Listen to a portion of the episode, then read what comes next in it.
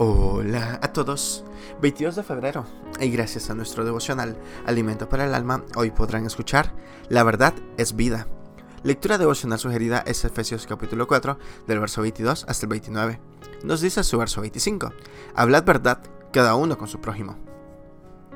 En mi infancia, cuando solía jugar con mis amiguitos algún tipo de juego controversial, que para ganarlo debía quedar bien transparentado el resultado y, frente a la controversia de quién ganó o perdió, y cuando se parecía que los argumentos no estaban a favor, quien arbitrara, en su interés de dar al ganador el triunfo, decía como último recurso, por la verdad murió Cristo.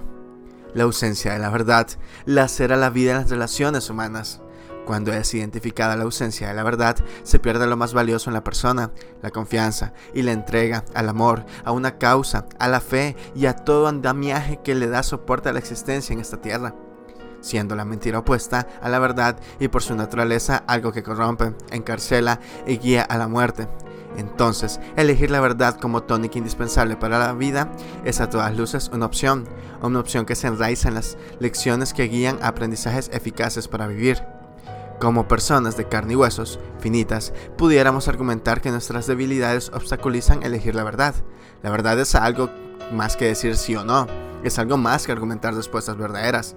Aprender a ejercitar la verdad es, ante todo, elegir a Cristo como el Señor, el amigo, el Salvador y perdonador de nuestras faltas.